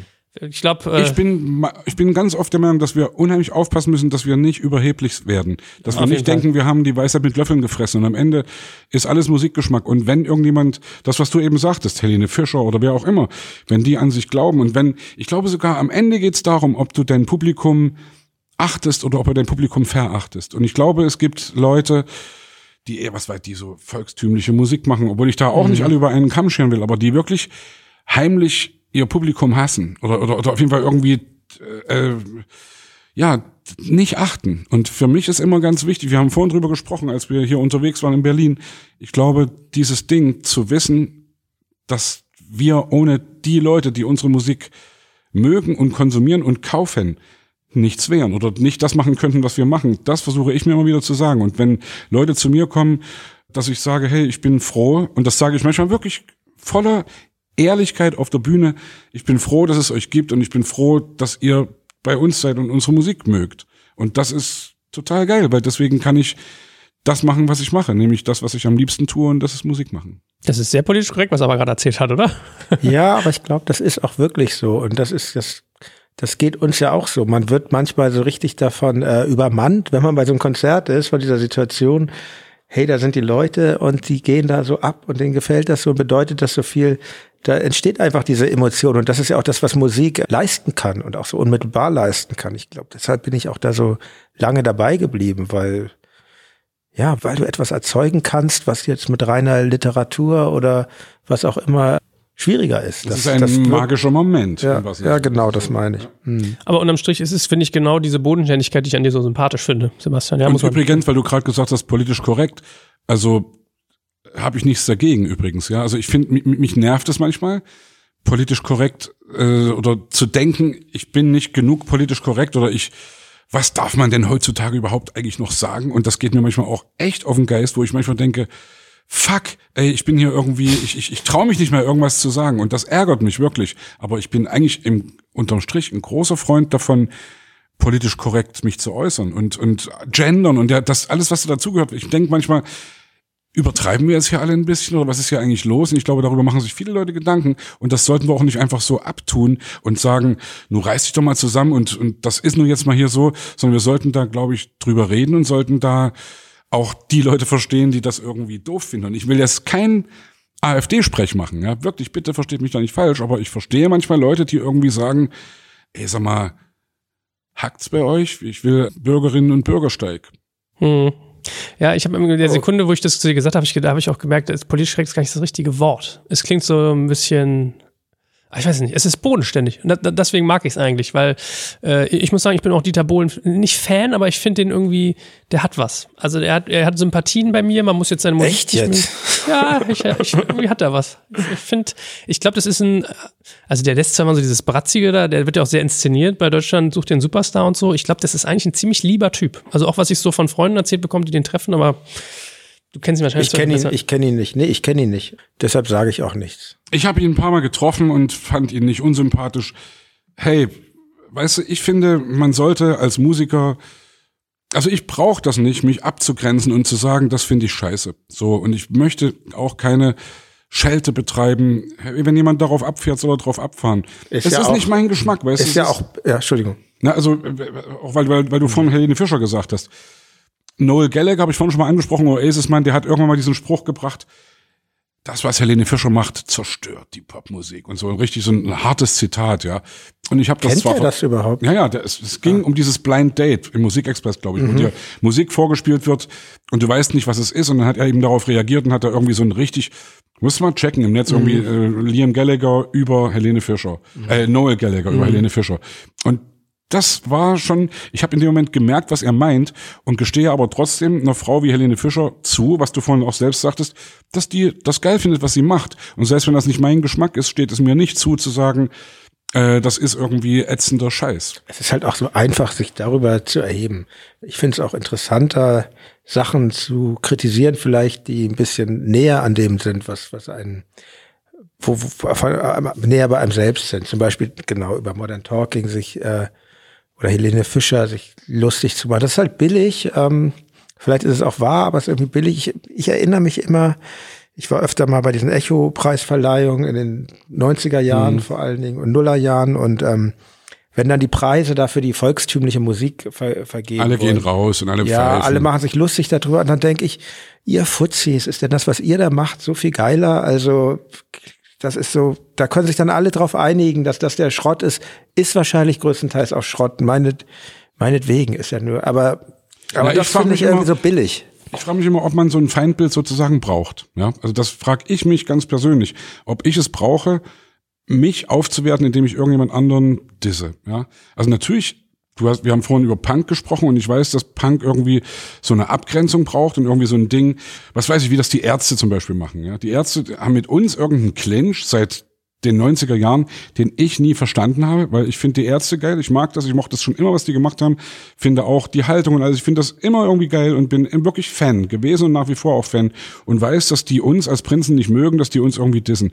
Da denke ich auch, ey, hey, wenn ihr das wollt, also ich renne euch da nicht hinterher und will nicht irgendwie jetzt hier sagen, oh bitte hab mich lieb, ich will gerne irgendwie, nö, will ich nicht. Ich finde das schade oder finde es traurig, weil ich glaube, dass Bela B. und Rod und äh, Jan und äh, Farin, dass das irgendwie coole Typen sind und dass die irgendwie, also ich achte das total, was die machen und und äh, finde auch diese, die, die, dass sie so autark sind, so geil, dass die eigentlich sagen, ihr könnt uns alle mal, wir machen das, was wir wollen und wir gehen keine Kompromisse ein. Das nehme ich denen ab und glaube denen. Und vielleicht gehört zu dieser Haltung genau auch das dazu, dass du sagst, ich grenze mich jetzt ab und ich, äh, ich möchte nicht äh, in einem Atemzug mit dem und dem genannt werden und werde da immer sagen, ich finde das aber totale Scheiße. Hey, wenn die es so wollen und brauchen, bitte, ich verstehe es nicht. Ja, ja, das ist ja genau. Im Hip-Hop ist das ja so üblich, dieser Beef. Dann beleidigt der eine wieder den anderen. Und ich finde das eigentlich ganz, bin ganz froh darum, dass das in der Musik, in der ich tätig bin, nicht so ist. Du hattest ja in deinem Podcast die Antilopengang zu Gast, wo, wo Ja. ich ja großer Fan von bin, weil die ich ja wirklich richtig, richtig, richtig dolle mag. Und die machen da ja schon auch eine Ausnahme. Sie machen sich da, glaube ich, schon irgendwie ein bisschen auch lustig drüber und versuchen ja genau diese Attitüde im Hip-Hop eben ein bisschen ad absurdum zu führen und eben genau dieses ganze bekämpfen und äh, diesen diesen ganzen äh, ich ich ich irgendwie äh, das machen sie nicht und das finde ich geil und auch üb- übrigens Sexismus oder irgendwie dieser ganze, das, was eben im Hip-Hop so an der Tagesordnung ist, das wird von denen immer irgendwie ein bisschen ad absurdum geführt. Und Ja, das finde ich total sympathisch. Geht mir auch so, ja. Apropos, lass uns doch mal ein Stück weit über deinen äh, Podcast reden. Also, was hat dich Gerne. denn bewogen, in unser Metier sozusagen auch vorzustoßen? Ähm, Du wolltest einfach, dass das besser wird. ja, nicht so eine Pfeife wie wir hier nur. Podcast habe ich mir gedacht, taugt noch nichts, muss ich dazu kommen. Nein, ich, ich bin irgendwann in diese Podcast-Welt eingetaucht. Das, weil ich wurde vor knapp sechs Jahren Vater und ähm, dadurch hat sich mein Leben sehr verändert. Ich habe gemerkt, Kinogänge werden seltener. Ich bin zu müde, Bücher zu lesen. Ich gucke sowieso keine Fernsehserien, aber ich bin auch zu müde, Filme zu gucken zu Hause. Und Podcast, das ging aber immer. Das war genau ah, Augen zu, noch mal ein bisschen zuhören und dann wirklich viel, tatsächlich viel auch über diese öffentlich-rechtlichen Mediatheken vom Deutschlandfunk und so. Ich bin eh großer, nach wie vor großer Radiofan, Fan des Sprechradios. Ich bin Ich ja da auch. mal ein bisschen äh, diskriminierend. Für mich sind äh, Produktionen von WDR, NDR und Kurs für mich irgendwie kein Podcast. Weißt du warum? Das ist so, das fühlt sich immer so an wie ich ver- zweitverwurste Radio. Ich glaube, das ist so unser Minderwertigkeitskomplex. Ja, ja ich weiß, so ich weiß, was du meinst, aber das war so meine Eintrittskarte, weil da, da gibt's ja viel, ne? Sendungen. Es gibt, kann, mache ich jetzt trotzdem weiter Werbung für die Sendungen wie Essay und Diskurs, finde ich ganz Komplett toll. Also auf, aufwendige Produktion oder auch aus den Archiven ist echt schön. Da habe ich letztens, gab so eine vierteilige Dokumentation über Janis Joplin aus den 80er Jahren. Wahnsinn, was ist das, was das für Radio-Stories sind. Und so bin ich in diese Welt reingekommen, aber habe mir dann eben auch modernere Sachen ganz unterschiedlicher Art. Also das, was du machst, darauf wurde ich ja auch irgendwann aufmerksam. Dachte, oh wow, das ist ja nochmal eine ganz andere Welt und, und eben auch die Produktion von 4000 Hertz, wo ich jetzt eben tätig bin. Und dann dachte ich mir, ja, das ist was, was ich mir für mich vorstellen könnte, weil ich fand es interessant, als Musiker, das ist eine sehr einfache Idee, gebe ich zu, als Musiker mit Musikern zu sprechen. Und das hat sich für mich echt bewährt, weil ich, ich bereite mich ja wirklich intensiv vor und das macht mir auch totalen Spaß, weil ich jetzt nochmal, was ich nicht gedacht hätte, man muss ja auch irgendwie dranbleiben als Musiker an, an äh, anderer Musik. Und ich höre ganz intensiv Musik und verschiedenste Musik, so wie ich das seit Jahren nicht mehr gemacht habe. Und das, das macht mir einen wahnsinnigen Spaß. Und das hört man übrigens auch. Also, dass, dass du sozusagen auch den Leuten, die du einlädst, die aus unterschiedlichsten Genres kommen, dass du denen allen mit extremem Respekt begegnest und ja, dass du Neugierde vor allem auch. Neugierde, genau, Danke, genau, danke. nee wirklich. Ja. Also das finde ich, also ich habe viele Sachen gehört äh, von dir, habe ich ja schon ein paar angesprochen und ja, fand das wirklich immer gut. Und Danke. würde es nicht sagen, wenn es nicht so wäre, um das auch klar zu sagen, nur Mir weil du wird- hier bist. Mir wird ja auch niemand vor die Nase gesetzt. Ich überlege mir das ja selbst, wen, wen lade ich da ein und es gibt Anregungen. Ich bitte auch die Hörerinnen und Hörer um Anregungen und es gibt auch Anregungen von meiner Redaktion oder manchmal zum Beispiel die äh, die Sarah Maria San aus Dresden, die äh, Sopranistin, die genau das ähm, das wurde auch erstmal an mich rangetragen, aber da habe ich gleich geschrien, ja, hier unbedingt, mit ihr möchte ich sehr gern äh, sprechen. Und das hat mich dann auch nochmal in so eine völlig neue Welt gebeamt, weil ich habe, ich interessiere mich für neue Musik, aber ich habe da ehrlich gesagt wenig Ahnung von und überhaupt von der ganzen E-Musik. Also da geht es ja auch so um Stockhausen und um, um äh, Genau, Ligeti, Stockhausen, die, der ganze heiße Scheiß. Naja. Hast du da eigentlich Berührung zu oder? Wenig, ehrlich Ja, gesagt. Also ja. ich habe einen Onkel, der da viel damit macht und der, mit dem bin ich nie warm geworden. Ja. Also das war für mich immer so ein Ding. Aber das ist am Ende auch Quatsch, weil man wird, glaube ich, nicht dümmer, wenn man sich mit irgendwas beschäftigt. Und Aber du könntest so eine Lachenmann-Oper singen aus dem FF. Nein, glaube ich nicht. Null, null. Also das, nein, das ist ja das Ding. Also wir sind zwar auch mit mit Notenlesen groß geworden Ja. im Thomanerchor, aber ich kann, also ich kann zum Beispiel, ich spiele Klavier, Ja. aber ich kann Klavier überhaupt nicht nach Noten spielen. Das- wirklich? Nein, bin ich völlig raus. Und ich kann, Ah. wenn ich singe und Noten sehe, sehe ich zwar irgendwie, okay, das geht hier hoch Ja. und das geht hier runter. Das und sehe ich auch. Aber, aber ich, aber ich kann nicht nach Noten spielen und ich kann nach Noten singen auch nur, also wenn's, also deswegen, ich komme wegen moderner Musik drauf, wegen neuer Musik drauf, Ja. weil das ja oft sehr unharmonisch oder atonal Ja. oder auch arrhythmisch ist. Ja. Das könnte ich niemals vom Platz singen, weil ich kann, wie gesagt, ich sehe, aha, das ist eine ausgemalte Note, die geht schneller und das ist eine Note, die ist hohl, die ist langsamer. Und da kann ich mich so ein bisschen reinhängen und Das ist ja dranhängen. irre. Die Popmusik bringt alle von den Noten weg. Selbst die Thomaner. Das ist ja genial. Ich habe es aber auch nie gekonnt. Ja, übrigens. okay. Und, also Ja. Paul McCartney übrigens auch nicht. Ja. Ja. Das war ja auch so ein Ding. Oder ja, also Ja, hier, äh, letztens habe ich mit Dodgy Reinhardt gesprochen, die mit äh, Ja. etwas weit verzweigt mit Django Reinhardt, Ja. Mhm. der größte Gitarrist, meiner Meinung nach aller Zeiten, noch vor Jimi Hendrix. Kein, nix mit Noten zu tun gehabt. Jimi Hendrix auch nicht. Und ähm, Stevie Wonder. ja. das ist doch schön, wenn man seine eigene Ja. Unfähigkeit so, äh, so unterfüttern kann. Ja, äh, aber wo ich, wo, ich- wo ich stehen geblieben war, ich, also das ist für mich irgendwie super, mich in andere Welten reinzubegeben, von denen ich teilweise dann auch nicht so viel Ahnung habe. Der, der Witz ist ja, was ich an deinem Podcast mag. Ich habe gesehen, ihr macht so Spotify-Playlists mit den Künstlern, die bei euch waren, ne? Ja, so. genau, ich mach die. Ja. Du. Und was ich ja sogar fast machen würde, wäre Spotify-Listen mit den Songs, die die empfehlen. Weil jedes Mal, wenn ich den höre, ich muss immer denken, okay, fuck, pausieren, Spotify rüberwechseln. Ja. Also ich höre nicht auf Spotify den Podcast und dann höre ich immer die Lieder. Also ich habe von Bill Kaulitz jetzt Annie Lennox oder sowas empfohlen Ja. bekommen. Ah, ja. Das ging bei mir ein Vierteljahr auch Woche drunter, ja. Oder von irgendeinem deiner anderen Gäste, der hat irgendwie einen deutschen Peter Gabriel-Song mir empfohlen. Wo ich dachte, fuck, ich wusste gar nicht, dass er auf Deutsch singt. Schock den Affen. Mhm. Ja. So, der war ganz grausig, muss ich feststellen. Aber da dachte ich, also für mich bist du eine Fundgrube von äh, musikalischer Inspiration sozusagen dadurch. Danke. Das mag ich. Ja. Mhm. Aber was war dein Motiv? Also hast du das gemacht, weil du sagtest, ich will mal wissen, wie das ist, oder weil du dich up to date halten wolltest? Geht es ums Geld verdienen, um Position? Warum machst du das? Du mit Geld verdienen ist auch so natürlich ähm, mache ich das nicht äh, kostenlos, so, weil aber das ist, wie Sebastian eben sagt, das ist nicht die die erste Motivation. Also aber äh, klar, das ist, kostet mich ja viel Zeit, das zu machen.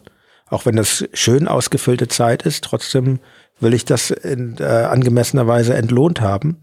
Und ähm, aber mir mir geht's allgemein geht's mir darum, wie soll ich das jetzt richtig ausdrücken? Mir geht's darum, meine Zeit, auch meine Arbeitszeit auf eine schöne Weise zu verbringen und nicht mit irgendeinem mit irgendeinem Mist. Und es ist so, dass ich jetzt Kinder nicht mehr, wo die Kinder nicht mehr so ganz klein sind, ein bisschen Zeit übrig habe äh, neben der Band und ähm, die fülle ich jetzt damit aus. Das wie ist denn bei dir sowieso, oder wie, wie ist bei einem Künstler, das können wir mal beide sagen, wie ihr bei Musikern, wie sieht denn so ein Alltag aus? Was macht man den ganzen genau, Tag? Das, das kommt auch noch dazu. Das, das ist auch was, das ist für mich auch so rein psychologisch gut, weil, weil der Alltag ist eine totale Achterbahnfahrt. Ich sag mal so, man ist auf man, man schreibt ein Album, das ist ja total aufregend und toll, man erschafft was, ne? man setzt was in die Welt und dann geht man auf Tournee, präsentiert das und dann, wenn die Tournee dabei vorbei ist,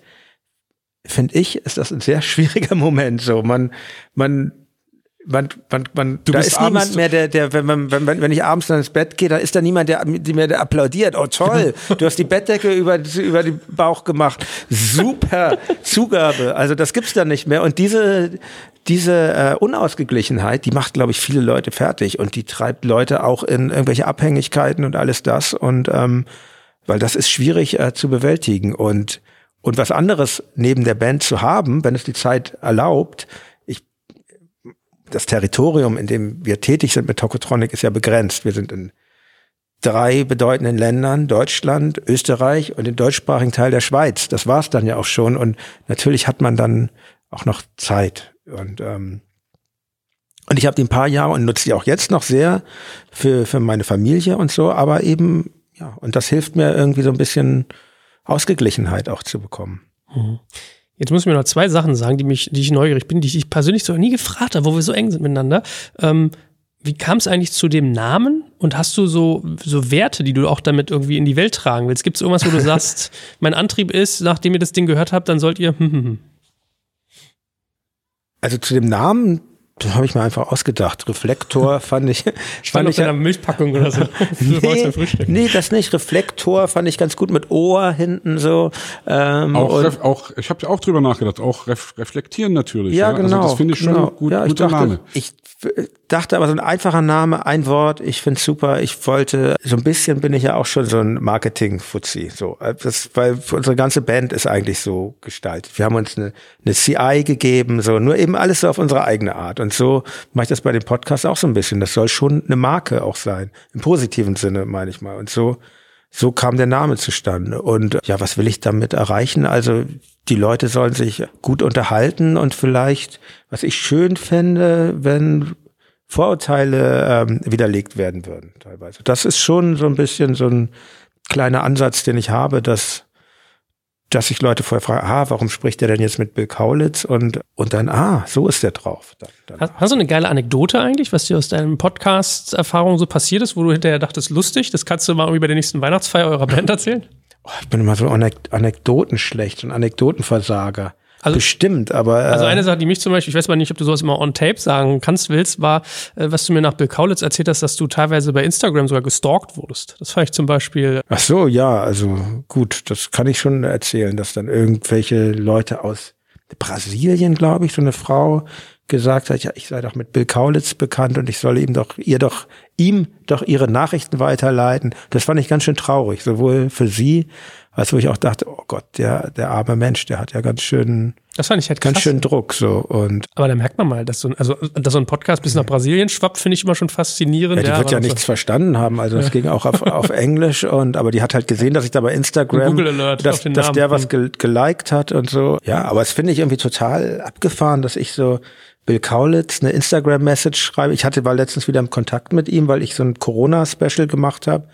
Und, und er war einer derjenigen, der gesagt hat, klar, mache ich mit und äh, super toll. Also sowas finde ich ganz klasse, wenn da dann doch noch so eine Verbindung bleibt dann in dem. Ich hätte niemals gedacht, dass der äh, nochmal was da für, für mich macht und und er hat da so wirklich sehr engagiert meine Fragen beantwortet per per Mail dann. Ne? Für mich bist du übrigens auch da extrem gewachsen, dass du ihn eingeladen und mit ihm so respektvoll gesprochen hast, weil das für mich eigentlich auch so totale Welten sind. Tokyo Hotel und Tokotronic ist schon für mich so, äh, passt nicht zusammen eigentlich. Und es hat, man hat so gemerkt, dass es auch da viele Schnittmengen gibt und vor allem eben Respekt. Und das finde ich, fand ich echt geil. Und das, also das, das wünsche ich mir, das wünsche ich mir so allgemein, dass man einfach, wie wie gesagt, warum, warum abgrenzen? Ich muss schon aufpassen, dass ich nicht alles gut finde jetzt plötzlich. Natürlich, ja, natürlich. Ja, aber wie gesagt, andererseits kannst du doch auch, äh, du, ich weiß, was du meinst. Irgendwie Friede, Freude, Eierkuchen mit jedem und allem Ja. und irgendwie Everybody's Darling ist geil. Ja, da habe ich Ja? auch keine. Also Ja, es ja, gibt schon ja, ja, viele ja, Leute ja. und ich werde jetzt die Namen auch nicht nennen, aber wo ge- gesagt, warum willst du denn nicht mal mit mit denen? Und dann Mhm. sage ich, nee, will ich aber nicht. Finde ich doof. Das muss ich ja jetzt nicht öffentlich machen, wen ich jetzt doof finde. Aber Mir so, fällt gerade ein, ich äh, hast habt ihr vielleicht auch verfolgt, irgendwie Kurt Krömer, ja, der ja seine Show hat, wo er eben selbst von sich sagt, ich lade Leute ein, entweder Freunde oder Leute, die ich richtig kacke finde. Ja.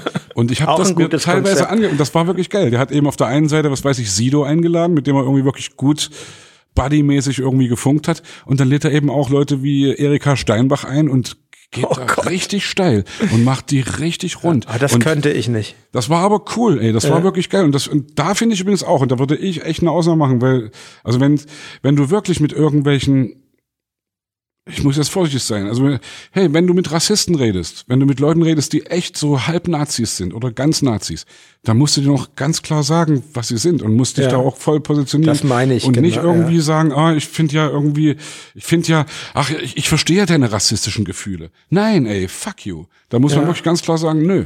So, genau. Ja. Und das, genau. Ich würde auch so weit gehen, dass es Musik gibt, die so, äh, die einfach was schlecht, schlechte Seiten in den Menschen hervorruft. Und, äh, ne?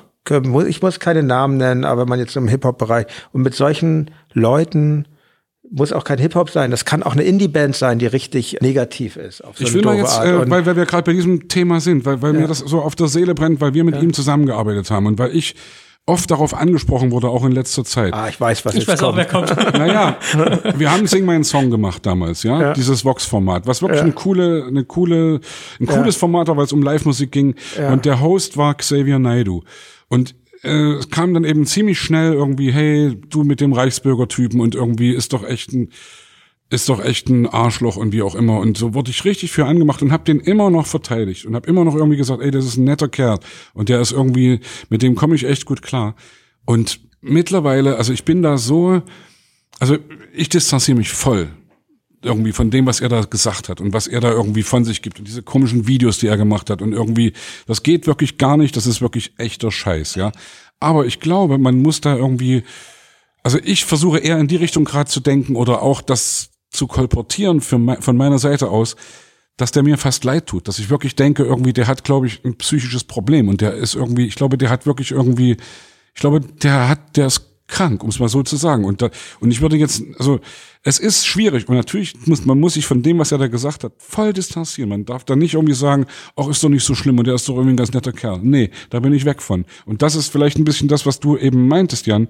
Irgendwie, natürlich muss man sich von sowas distanzieren und muss das, und ich finde, man muss es auch beim Namen nennen. Ohne jetzt äh, einen Menschen deswegen volle Kanne abzulehnen, sondern vielleicht auch zu sagen, hey, vielleicht, und das meine ich überhaupt jetzt nicht irgendwie despektierlich, vielleicht muss er sich wirklich Hilfe holen. Das meine ich jetzt ganz, ganz ernst. Ja, klar. Der ist, ver- der ist geisteskrank. Ich fürchte auch. Der hat irgendwie. Ja, ja ist Leute, das ist also, ja auch der gar wurde wahnsinnig lang verteidigt. Dann gab es da riesen Anzeigenkampagne, wo ich mich gewundert habe. Ich weiß nicht, ob du auch dabei warst. Ja, war ja. auch Ja- Jan, Jan Delay und so. Und ich denke, der muss ja wirklich ein wahnsinnig netter Typ sein. Ich kenne ihn nicht persönlich, dass der so lang noch bei diesem ganzen Scheiß, den er da erzählt, noch so verteidigt wird. Und ja, genau. Der hat ein Problem, das denke ich auch. Schon lange, denke ich aber auch. Ja, ich finde das natürlich schade. Ich kann überhaupt nicht mitreden. Ich habe irgendwie auch nur erzählt bekommen, dass er extrem nett sein soll, jeden auf der Tour, jeden Techniker mit Handschlag, glaube ich, begrüßen soll und solche Geschichten. Und ich muss sagen, ich fand den musikalisch eigentlich immer auch aus meiner Jugend extrem inspirierend, Söhne Mannheims und so. Deswegen mich hat vieles daran gewundert, weil er selbst jemand war, der irgendwie Rassismus mal anprangerte, aus einem irgendwie eher einer Kleinstadt als jemand mit dunklerer Hautfärbung. Ähm, von daher, also ich kann da nicht mitreden, wie es mit dem ist, aber unter dem Strich, ich glaube, was ja der Kernpunkt deiner Aussage ist, sich eine rote Linie markieren, die man sagt, die gehört für mich nicht überschritten, da dann irgendwie auch sehr präzise und sauber sein und bei allem, was vor dieser roten Linie ist, bin ich immer ein Typ, wo ich versuche, also ich merke, es ist manchmal fast schmerzlich, ich kann ganz vielen Leuten nicht mehr böse sein, weil ich mich versuche reinzuversetzen und dann verstehe, warum sie so sind, wie sie sind. Also Täter sind für mich ganz oft auch Opfer zum Beispiel. Ja, das Aber- ist ja auch so, klar. Aber wenn es irgendwann so wird, dass Leute nihilistisch und destruktiv sind, dann Das lohnt es, lohnt es sich nicht. So, es gibt Ja, ich glaube, man, man muss den Unterschied machen, dass man das nicht als Entschuldigung nehmen darf, dass man Ja. es vielleicht als Erklärung Mhm. nehmen darf. Also das, man darf nichts entschuldigen, weil jeder ist am Ende für das, was er tut und sagt, verantwortlich. Aber man kann es für sich selbst vielleicht erklären, warum Mhm. er das so macht. Und wenn man es so erklärt, ja, dass er eben selbst schlechte Erfahrungen gemacht hat. Also ich habe dir, Joel, vorhin erzählt irgendwie von von diesem von diesen beiden Nazis, die mich mal überfallen haben, irgendwie in Leipzig und wo ich einen von den beiden dann im Maßregelvollzug besucht habe. Und also in, die in wurden, einem- ge, die wurden die gekriegt. wurden, wurden gekriegt, ja. Und, und also durch Auswertung von Straßenbahnvideos irgendwie gab es einen Prozess in Leipzig. Das war wirklich. Was haben die gemacht bei dir? Die haben Ali und mich, also unseren Trommler und mich äh, überfallen, also und, und, und irgendwie zusammengeschlagen. Und mich hat oh dann, Gott. also das ist schon lange her, das war 2003 im Juni, 25. Juni 2003. Und das war für mich schon irgendwie, habe ich echt dran zu knabbern gehabt und und das war es nicht so leicht. Dann war dann so ein Prozess, der wo, wo der ganze Saal voller Nazis saß und wo ich meine Adresse nennen musste. Das war alles so richtig ätzend. Ja. Und dann habe ich ein paar Jahre später einen Brief vom Weißen Ring bekommen. Also dieser Opfer-Täter-Ausgleich, Kriminalitätsopfer. Und die haben gesagt, in Leipzig im Maßregelverzug sitzt ein Typ so und so und das ist einer von denen, die sie damals überfallen haben und der möchte sich gern mit ihnen unterhalten und sich bei ihnen entschuldigen. Und da bin ich hingefahren, nachdem ich das zuerst überhaupt nicht wollte und habe dann wirklich viel gelernt oder einfach gemerkt, dass der Typ einfach eine arme Sau ist, dass der irgendwie der hatte eben wirklich echt eine scheiß Kindheit und hatte eben wirklich einen Vater, der ihm das Gefühl gegeben hat, der ist nichts wert und da, also habe ich mich selbst hinterfragt und gesagt, Mensch, was ist denn eigentlich, was wäre denn mit dir geworden, wenn du an seiner Klar. Stelle groß geworden wärst? Und das, wie gesagt, nicht entschuldigend, sondern nur erklärend, ja. Und natürlich ist er selbst dafür verantwortlich, was er macht, aber es ist schwierig. Also ich würde, ich versuche da immer ähm, eben nicht den Stab zu brechen. Natürlich musst du einem Arschloch sagen, dass es eins ist. Aber trotzdem muss man eben auch irgendwie versuchen, Sachen zu verstehen. Aber trotzdem, ich lade keine Arschlöcher ein. Okay, okay. Nee, mir wäre das einfach zu anstrengend, weil ähm, ich, ich will, dass irgendwie, dass das was Positives ist. Unbedingt. Mein Podcast so. Und, nee, und, und vor jemand wie Kurt Krömer großen Respekt, wenn er sich da mit der Steinbach hinsetzen kann. Aber ich könnte das nicht. Also vor allen Dingen, ich weiß gar auch nicht, wie sie singt. So. Ja, die singt schon bestimmt so ein paar gute alte Lieder. Na gut, lieber Jan, mit dir könnte ich stundenlang noch weiter podcasten, aber ich habe ja mal gelernt, man soll immer einen, einen Inlandsfluglänge machen. Da haben wir, glaube ich, schon zwei Inlandsflüge. jetzt Oha, ja. Vielleicht laden wir dich nochmal ein, wenn du nochmal kommst, wenn du nochmal magst. Bist jederzeit hier willkommen. Danke, es war sehr, sehr schön mit euch beiden und ich wünsche euch für euren Podcast nur eine lange Zukunft und nur das Beste und natürlich, wenn ihr mich wieder einladet, laden möchtet, jederzeit gerne. Da freuen wir ja, uns beide, oder? Cool, ja. Das gleiche wünschen wir dir zurück. Eine letzte Sache, was wir am Ende uns so ein bisschen äh, angewöhnen, sukzessive. Äh, was glaubst du, wen sollten wir hier noch hinsetzen? Also du hast ja sozusagen ein arschlochfreies Adressbuch. Ja, ja. Wel- Welchen, welchen äh, interessanten Künstler würdest du uns noch ans Herz legen, den wir hier mal interviewen sollten? Oh, oh, oh, oh, oh, oh. Kurze, kurze Nach Nachdenkpause. Kurze Nachdenkpause. Ähm, oh. Sprecht doch mal mit Loredana.